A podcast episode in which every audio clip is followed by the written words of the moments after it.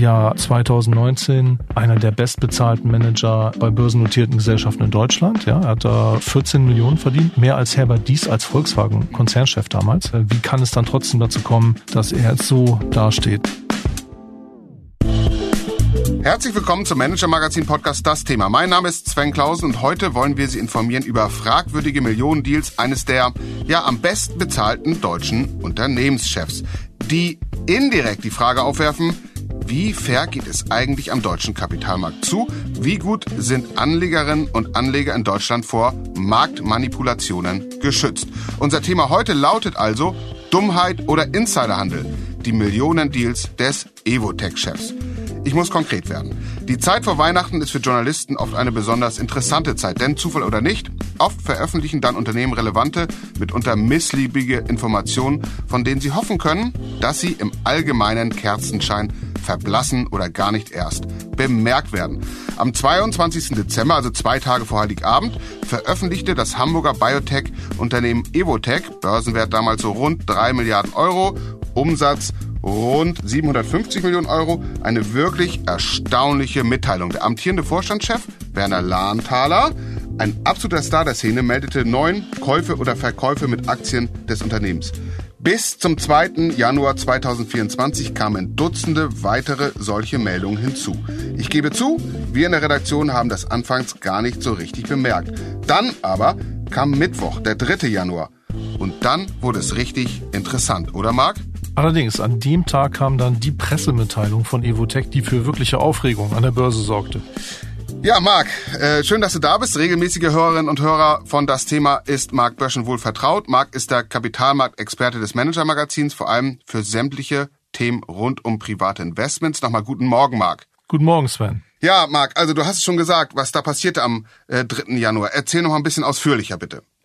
An dem Tag teilte Evotech mit, dass der langjährige Chef Werner Lahnthaler mit sofortiger Wirkung zurücktritt. Das ist eben der Chef, der das äh, Geschäftsmodell von, von Evotech, so das neue erfolgreiche Geschäftsmodell mit erfunden hat 2009 als Auftragsforscher für große Pharmaunternehmen. Also du machst die Forschung, verdienst mit, hast auch einen Anteil äh, am Gewinn später einen kleinen, aber du hast nicht das volle Risiko. Es zerlegt dich also nicht, wenn die Forschung, das Forschungsprojekt scheitert. Sehr, sehr spannendes Geschäftsmodell. Eine tolle Aktie von unter ein Euro auf zeitweise mehr als 40. Ja, und dieser Dr. Lahnthaler, der trat eben mit sofortiger Wirkung zurück. Die Begründung war, ja, persönliche Gründe könnte man vielleicht sagen. Zitat, nach einem extrem herausfordernden und sowohl körperlich als auch insgesamt erschöpfenden Jahr 2023 sowie nach eingehender Reflexion in den vergangenen Wochen und in das neue Jahr blickend bin ich zu dem Entschluss gelangt, als CEO zurückzutreten, da ich dem Unternehmen in den nächsten Jahren nicht bestmöglich dienen kann. Zitat Ende. Vielen Dank, Marc. Das ist für uns ja immer ganz interessant. Wir gucken uns dann das an, diese Begründung, und äh, lesen zwischen den Zeilen und vergleichen das mit so der üblichen Prosa. Das war, wie du sagtest, ein bisschen ungewöhnlich oder sehr ungewöhnlich. Zeitpunkt auch ungewöhnlich. Was passierte dann nach diesem, nach dieser Mitteilung am 3. Januar? Am ersten Handelstag danach stürzte die Aktie um rund 18 Prozent ab. Ähm, ja, gut, jetzt Lahnthaler, wie gesagt, das war der erfolgreiche Firmenchef da seit 2009. Es gab auch noch keinen langfristigen Nachfolger, konnte Evotech nicht prä äh, präsentieren. Also war klar, das ist jetzt irgendwie nicht von langer Hand geplant. Und das verunsicherte offensichtlich die Investoren. Ja, und du hast sozusagen in das allgemeine Bedauern natürlich nicht eingestimmt, sondern hast mal ein bisschen nachgeguckt, recherchiert, wie wir das nennen. Genau, das war äh, tatsächlich relativ schnell klar, dass man sich es anschauen sollte. Und dann hattest du ja noch einen Hinweis bekommen auf die Mitteilung vom 22. Dezember und die vom 2. Januar dann auch einen Tag vorher. Ähm, und dass äh, diese Gut, es ist nicht ungewöhnlich, dass Unternehmenschefs Aktien kaufen, verkaufen ihre Unternehmen, ja. Aber hier war es halt einfach diese Masse von, von drei Dutzend ähm, Kauf- und Verkaufsmitteilungen kurz vor Weihnachten bis kurz nach Silvester, einen Tag danach der Rücktritt. Und vor allen Dingen, das waren halt sehr alte Aktiengeschäfte, die waren teils fast drei Jahre her.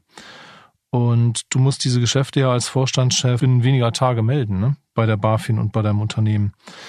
Ja, und dann war halt auch die Information, äh, dass man da mal gucken sollte, was dann so um diese Verkäufe und Käufe herum so passiert ist, ne?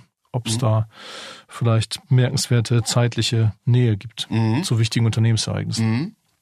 Also das heißt, Lahnthaler hat Aktien verkauft oder gekauft und zum Teil gab es, gab es relativ kurz danach eine offizielle Mitteilung, die den Kurs hat abschmieren oder steigen lassen. Also so allgemein muss man es sagen, ne? oder?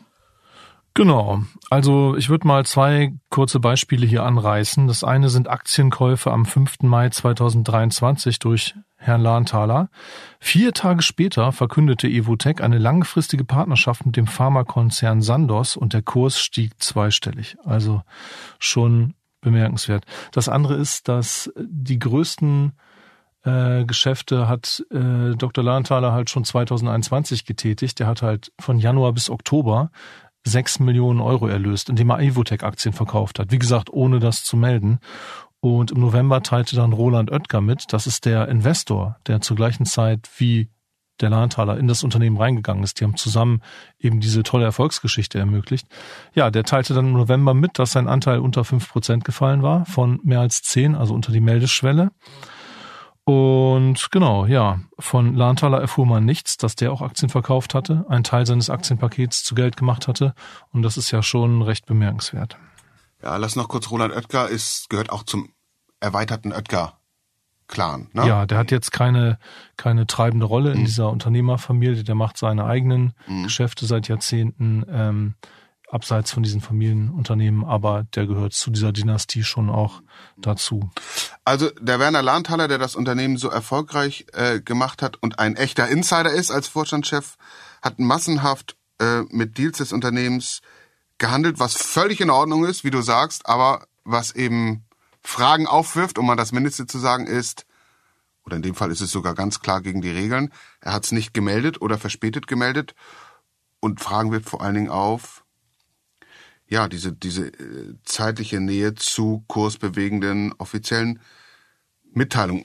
Oder habe ich das so richtig äh, zusammengefasst? Also warum ist das problematisch, was du gerade ja, geschildert hast? Ganz grundsätzlich, du musst es sowieso melden, was du machst in so einer Position, weil es ist doch klar, dass der Vorstandschef mehr über das Unternehmen weiß als äh, wahrscheinlich jeder andere, gerade wenn der so lange im Amt ist wie Dr. Lahnthaler. Und ähm, ähm, es gibt ja auch Leute, die werten das aus. Es gibt ganze Firmen, die schauen sich diese, diese, diese Director Stealings an und aggregieren die und versuchen auch Signale für Investoren zu generieren, ja. Und wenn das einfach alles nicht stimmt, dann, dann sind es ja vollkommene Fehlinformationen oder wichtige Informationen wurden hier vorenthalten, den Investoren. Und das zweite natürlich, ich meine, vier Tage bevor du eine langfristige wirtschaftlich relevante Partnerschaft eingehst mit einem großen Unternehmen. Wie Sandos, ne? Ja, mhm. also da, wie wahrscheinlich ist es, dass der Vorstandschef davon nichts weiß? Mhm.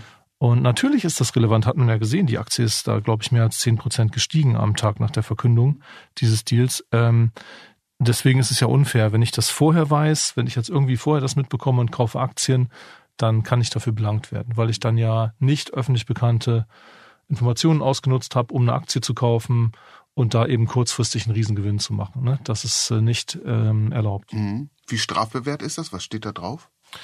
Ja, durchaus relevante Strafen. Also Insiderhandel im schweren Fall, im Extremfall, das kann sogar eine Freiheitsstrafe nach sich ziehen, wenn es ein, ein sehr schwerer Fall von Insiderhandel ähm, ist, den, den ich jetzt begehe, weil ich Informationen habe, zum Beispiel über eine Übernahme oder so, ne? dann äh, mhm. ja, laufe ich Gefahr, sogar äh, eine Freiheitsstrafe zu bekommen. Also da war extrem viel im Verborgenen. Warum ist das jetzt erst bekannt geworden?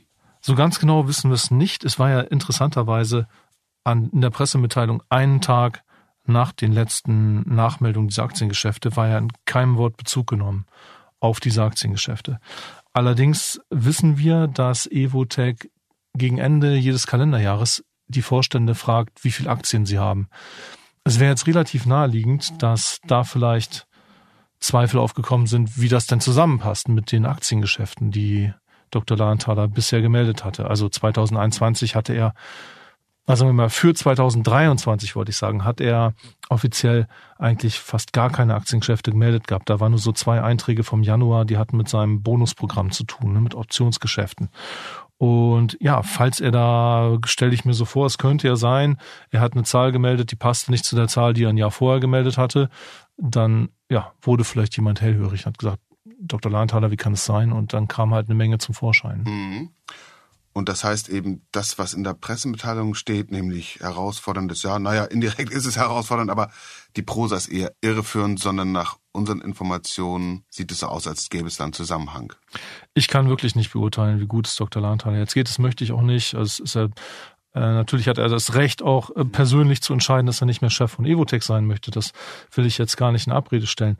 Ich habe jemanden gesprochen, den ein paar Wochen vor der Pressemitteilung noch gesehen hat, Ende 2023 und einen recht positiven Eindruck von ihm hatte. Der wirkte Dr. Lantal recht agil.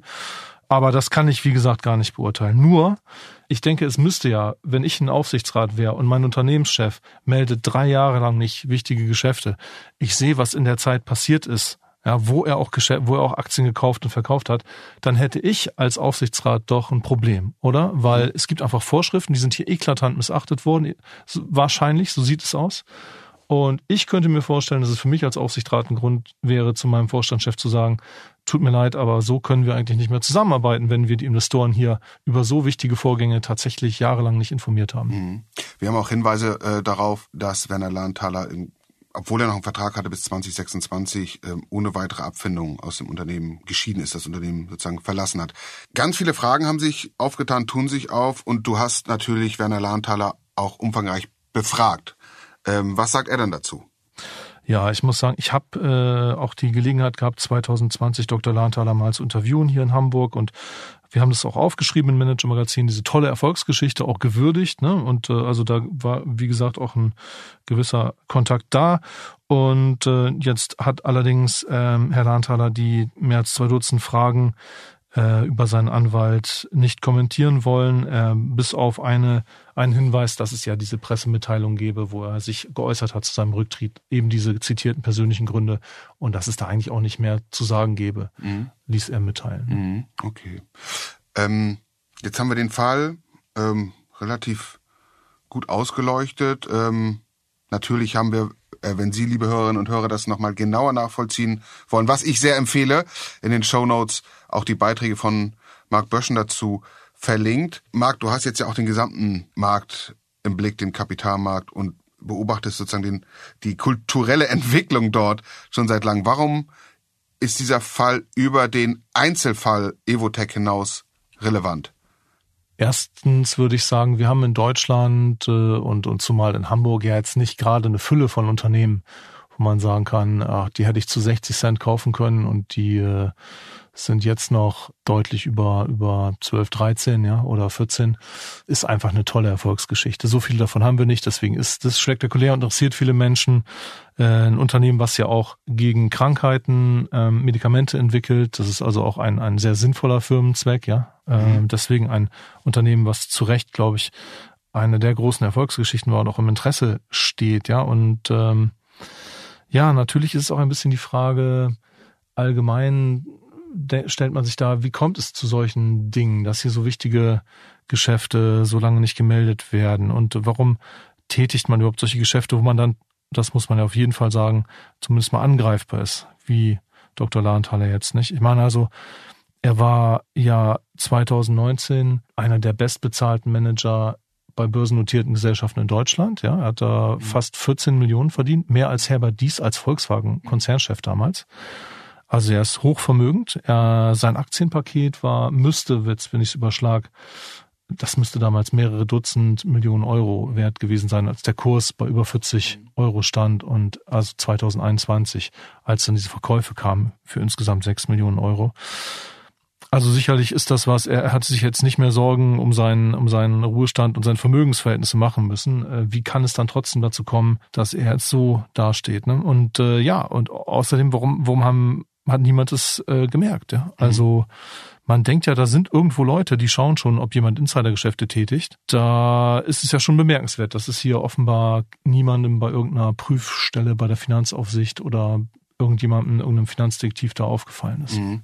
Ich, ich, ähm, das finde ich auch sehr interessant und ich finde ich finde den Aspekt auch interessant. Wie kann jetzt diese, diese Frage, wird die beantwortet werden können? Kann man einen Nachweis führen, dass es da wirklich zu Insiderhandel gekommen ist oder eben auch nicht. Das finde ich auch deswegen interessant, weil gerade wir Journalisten haben ja auch häufig mit Insider-Informationen zu tun, die wir natürlich nicht nutzen dürfen für eigene und auch nicht nutzen für eigene Geldanlageentscheidungen. Aber ähm, bei so Konstellationen wie Unternehmenskäufen oder wie du sagtest, Gewinnwarnung, gibt es immer regelmäßig viele Menschen, die diese Informationen haben und sie nutzen könnten zu ihrem eigenen Vorteil und dann zum Nachteil derjenigen, äh, die eben nicht Insider sind. Aus meiner Sicht galt es lange so ein bisschen als Kavaliersdelikt äh, in Deutschland und hier haben wir so einen Fall, wo man vielleicht mal exemplarisch sehen könnte, hm, wie, äh, wie wird da, wie wird da jetzt eine wirklich Investigation geführt und wie wird versucht, das Ding aufzuklären. Das finde ich daran mhm. ziemlich mhm. interessant. Wie, wie wird das jetzt äh, weitergehen? Das ist eine Sache der BaFin oder wie läuft das jetzt? Also mich würde das schon wundern, wenn sich die Finanzaufsicht das nicht anschaut, weil hier ganz offensichtlich ähm, ja, Meldepflichten grob missachtet wurden. Das ist ja mal nur eine Ordnungsmäß Ordnungswidrigkeit, aber dann hast natürlich auch äh, jetzt mal einen Anlass zu sagen, warum wurde das denn nicht gemeldet, ne? Und natürlich auch zu überprüfen, wann wurde da verkauft. Und da sind ja Geschäfte, wir haben einige angesprochen, die Fragen zumindest aufzuwerfen scheinen. Ja, also ich würde mir schon denken, dass die BaFin da ermittelt, sich das anschaut und wenn sie da eben was findet, das dann auch an die Staatsanwaltschaft weitergibt, falls sie was finden sollte, was wir ja nicht wissen. Ne? Mhm. Äh, wir wissen aber, dass die, dass das Unternehmen jetzt erstmal auch eine interne Untersuchung angeschossen hat. Ich glaube, das haben Sie genau, auch erzählt. Ne? Richtig. Und es gibt die interne Untersuchung bei Evotech. Evotech ist natürlich jetzt auch ein bisschen unter Druck, weil die auch nicht so gut aussehen. Es fällt ja auf das Unternehmen auch zurück, dass hier jemand, dass hier niemand in der Compliance-Abteilung oder im Compliance-Ausschuss des Aufsichtsrats hier mal nachgefragt hat, ne? vielleicht äh, deutlich früher als nach fast drei Jahren, warum denn da so wenig Aktiengeschäfte gemeldet werden. Die meisten Vorstandschefs kaufen ja schon mal Aktien, verkaufen welche äh, Werner Lahnthaler offenbar sehr wenig, wird auch im Ausland wahrgenommen, ist auch nicht so toll für den deutschen Kapitalmarkt insgesamt. Ne? Ich meine, ich habe hier eine DPA-AFX-Meldung vom 14. Januar, äh, wo die kanadische Bank Royal Bank of Canada, RBC, eben auch Bezug nimmt auf das, was wir berichtet haben, dass eben diese Aktiengeschäfte so spät gemeldet wurden. Analyst Charles Weston schreibt, dass äh, Evotech zwar wohl äh, den regulatorischen Anforderungen nachgekommen sei, die wussten es halt nicht früher und haben es dann gemeldet, aber der Weston geht davon aus, dass das Verhalten des Konzernchefs das Unternehmen bei Anlegern in ein schlechtes Licht rückt. Mhm.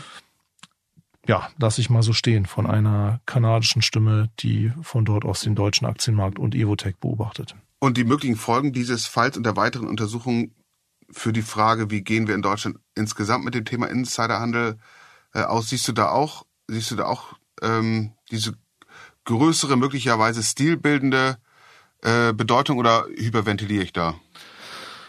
Also ich denke, es ist schon wichtig, dass man Zutrauen hat, dass vielleicht so größere Geschäfte mit Aktien von gerade mal Vorstandsmitgliedern, ja, da hätte ich gedacht, das wird vielleicht auch stichprobenartig oder routinemäßig untersucht, ja.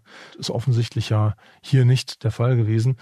Äh, das wäre schon gut, wenn man da ein Zutrauen haben könnte, dass zumindest von, von den Vorstandschefs, die solche Geschäfte dann vielleicht auch, äh, routinemäßig überwacht werden, damit man, ja, damit sowas einfach nicht so leicht passieren kann das ist ja schon die Grundlage für Investments, dass du, dass du faire Informationen hast über die Unternehmen, dass da nicht jemand jahrelang verschweigen kann, wenn er sich da teilweise aus dem Unternehmen verabschiedet. Ne?